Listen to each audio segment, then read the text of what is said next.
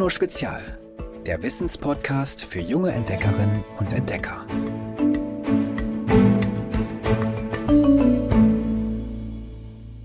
Hallo ihr Lieben. Heute in unserer vierten Folge über das Weltall will ich euch nochmal von ein paar echten Überfliegern erzählen. Von Satelliten und Sonden. Rund 1700 aktive Satelliten kreisen um unseren Planeten, Tag ein, Tag aus. Ohne sie wären wir hier auf der Erde ziemlich aufgeschmissen. Sie übertragen Fernsehprogramme und verbinden Menschen in entlegenen Gegenden mit dem Internet. Sie spionieren Staaten aus, beobachten das Wetter oder helfen uns beim Navigieren. Ich zum Beispiel wäre ohne meine Karten-App auf dem Handy komplett aufgeschmissen. Und das funktioniert auch über Satelliten. Im All geht es zum Glück also ziemlich rund, auch wenn gerade keine Astronautinnen und Astronauten zu einer Mission aufbrechen. Ich stelle mir das ja ziemlich chaotisch vor, wenn da hunderte Satelliten mit zehntausend und noch mehr Sachen umherrasen. Wir haben es ja schon in unserer Weltraumfolge 1 gesagt. Im All hat alles seine Ordnung. Jeder Satellit saust auf einer festen Bahn um die Erde. Man nennt sie Orbit. Weltraumexpertinnen und Experten unterscheiden mehrere Orbitbereiche. Der erdnächste heißt LEO. Das ist die Abkürzung der englischen Bezeichnung Low Earth Orbit oder auf Deutsch tiefe Erdumlaufbahn. LEO befindet sich in 200 bis 2000 Kilometer Höhe. Hier kreisen vor allem Spionage- und Forschungssatelliten. Darüber liegt MEO, die mittlere Erdumlaufbahn. In diesem Bereich kreisen vor allem Satelliten für Navigationssysteme wie GPS. Noch weiter entfernt von der Erde, nämlich in einer Höhe von 35.786 Kilometern, befindet sich GEO, der geostationäre Orbit. Satelliten in dieser Umlaufbahn stehen immer über demselben Punkt der Erde, weil sie sich exakt so schnell bewegen, wie der Planet sich dreht. In GEO sind Kommunikations-, TV- und Wettersatelliten unterwegs. Noch weiter entfernt liegt der sogenannte Friedhofsorbit, in den alte und kaputte Satelliten manövriert werden. Wer hätte das gedacht? Im All herrscht also Kreisverkehr. Einer der Satelliten, der sich an die Verkehrsregeln da oben halten muss, heißt Sentinel-5. Und über den würde ich euch gerne ein bisschen mehr erzählen. Er flitzt rund 700 bis 800 Kilometer hoch über uns hinweg und hilft Forscherinnen und Forschern dabei, Kontinente und Ozeane zu überwachen. Unterstützung bekommt er dabei von fünf anderen Satelliten, die ganz ähnlich funktionieren. Sie sind vollgepackt mit Spezialkameras, Sensoren und allerlei anderen Messgeräten. Damit sammeln sie Daten. Und zwar jeden Tag mehr als auf 500 Blu-rays passen. Würdet ihr die alle in eine Hülle packen und verstauen wollen, bräuchtet ihr ein ganz schön großes Regal. Aus den Daten können Wissenschaftlerinnen und Wissenschaftler dann ziemlich anschauliche Karten zusammenbasteln. Zum Beispiel zur Luftverschmutzung. Mit seinen Sensoren kann Sentinel-5 nämlich messen, wo auf der Erde besonders viele Abgase von Fabriken und Autos die Luft verpesten. Außerdem macht er Fotos, auf denen auch Waldbrände zu erkennen sind. Diese können Expertinnen und Experten dabei helfen, vorherzusagen, wohin sich die Flammen ausbreiten. Auch bei einem Hochwasser helfen die Daten von Sentinel-5. Behörden und Hilfsorganisationen aus aller Welt nutzen sie, um einen Überblick über betroffene Gebiete zu bekommen und Hilfsaktionen zu planen. Wo müssen zum Beispiel Menschen aus gefährdeten Dörfern oder Städten gerettet werden? Welche Straßen sind noch befahrbar? Wo drohen Dämme zu brechen? All das lässt sich auf einen Blick erkennen. Neben den Satelliten sausen außerdem unzählige Sonden durch den Weltraum. Sie reisen zu anderen weit entfernten Himmelskörpern, um diese für uns zu erkunden. Oft sind sie jahrzehntelang unterwegs. Ein Rekord hält die NASA-Sonde Voyager 1. Bereits im Jahr 2012 erreichte sie die Grenze unseres Sonnensystems. Mit 21 Milliarden Kilometern ist sie das am weitesten von der Erde entfernte Objekt, das von Menschen gebaut wurde. Nicht ganz so weit, nur 9 Milliarden Kilometer soll die Sonde Baby Colombo durchs All fliegen.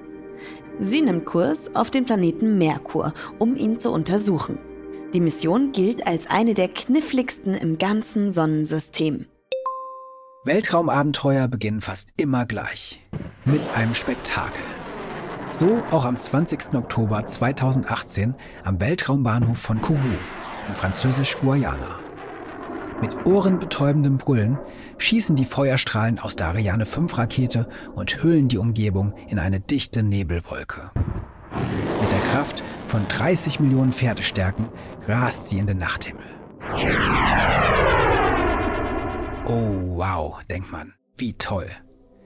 Doch der spektakuläre Start ist nur ein winziger Schritt einer riesigen Mission, auf die Bepi Colombo geschickt wird. Bepi Colombo ist eine gut vier Tonnen schwere Sonde an der Spitze der Ariane-Rakete. Sieben Jahre und zwei Monate wird sie durchs All sausen und dabei knapp neun Milliarden Kilometer zurücklegen. Das entspricht der 60-fachen Entfernung zur Sonne. Dann wird sie in verschiedene Umlaufbahnen des Merkurs einschwenken, den sie mit zahlreichen Geräten untersuchen soll. Merkur, das ist einer der rätselhaftesten Planeten des Sonnensystems. Eine graue Kugel mit 4879 Kilometer Durchmesser, kaum größer als unser Mond.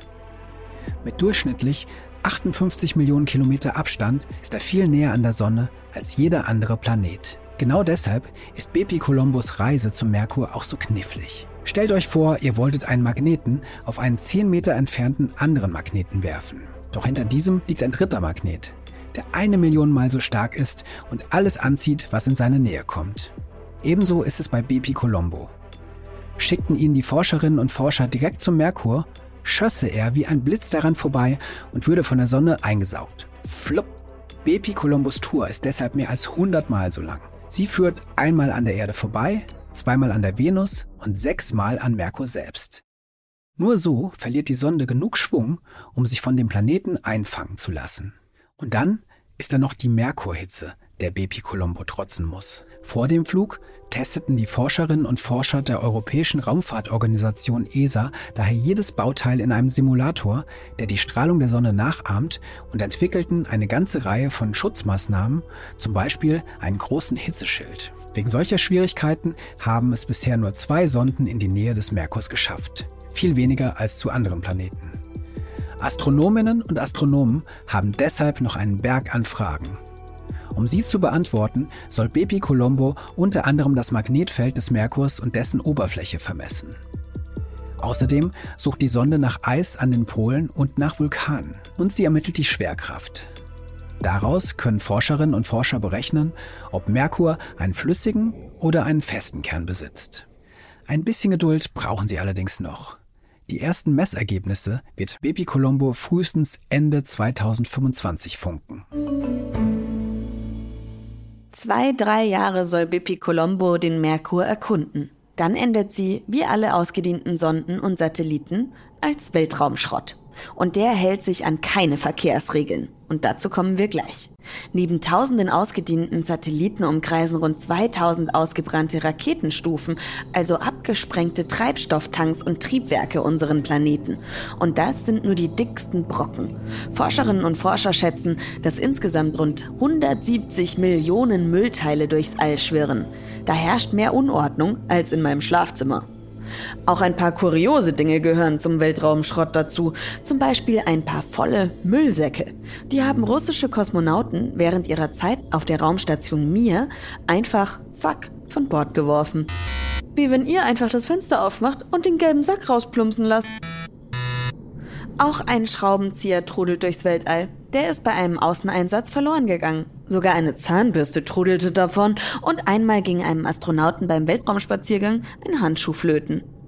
Wochenlang schwebte er umher und winkte in die einsamen Weiten des Weltalls.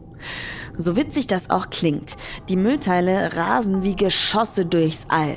Mit einer Geschwindigkeit von bis zu 28.000 Kilometer pro Stunde sind sie achtmal schneller als eine Gewehrkugel. Eine kleine Schraubenmutter hat damit so viel Wumms wie eine Handgranate. Trifft sie auf ein größeres Objekt, wird dieses in tausende neue Geschosse zertrümmert, die wiederum andere Teile treffen könnten.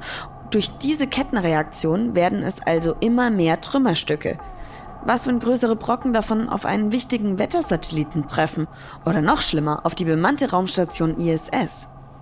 Damit es gar nicht erst so weit kommt, wird der Weltraumschrott von der Erde aus mit Radar und Teleskopen ständig überwacht. Nähert sich ein gefährlich großes Teil der ISS, ändert sie ihren Kurs. Unvorstellbar, die 400 Tonnen schwere Station weicht sogar 100 Gramm Müll aus. Und ein paar Mal müsste sich die Besatzung sogar in das angedockte Sojus-Raumschiff flüchten. Bisher ging es immer glimpflich aus. Trotzdem muss etwas geschehen, und zwar schnell. Sonst ist irgendwann so viel Schrott im All unterwegs, dass die Raumfahrt unmöglich wird. Seit einiger Zeit tüfteln Forscherinnen und Forscher an verschiedenen Müllabfuhrmethoden, Putzroboter fürs All.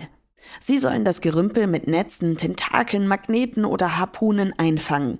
Wenn sie ihn geschnappt haben, sollen sie den Müll entweder noch weiter ins All schießen, in den sogenannten Friedhofsorbit, von dem war vorhin schon einmal kurz die Rede, oder sie befördern den Schrott in Richtung Erde, sodass er in die Atmosphäre absinkt und verglüht oder im Meer landet. Bei euch zu Hause sammelt sich vielleicht nicht ganz so viel Müll an wie in unserem Weltall, aber ein bisschen was kommt bestimmt zusammen. Alte Konservendosen zum Beispiel, die müsst ihr nicht gleich im Friedhofsorbit entsorgen. Ihr könnt daraus noch was basteln, zum Beispiel einen praktischen Zeitungsständer für eure Geolino-Hefte. Wie das geht, erfahrt ihr auf unserer Internetseite www.geolino.de. Und damit kommen wir zum Witz der Woche. Was sagt der Großstift zum kleinen Stift? Wachsmalstift.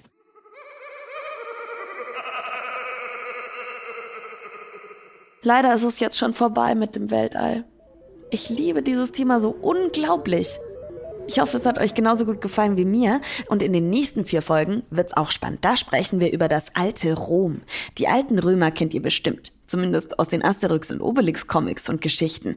Erzählt uns, was ihr schon über sie wisst und was ihr glaubt, wie die so drauf waren. Und zwar per Sprachnachricht an die 0160 351 9068.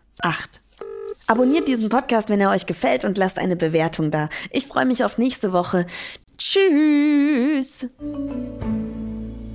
Noch mehr Geolino für zu Hause? Schaut einfach unter geolino.de slash spezial.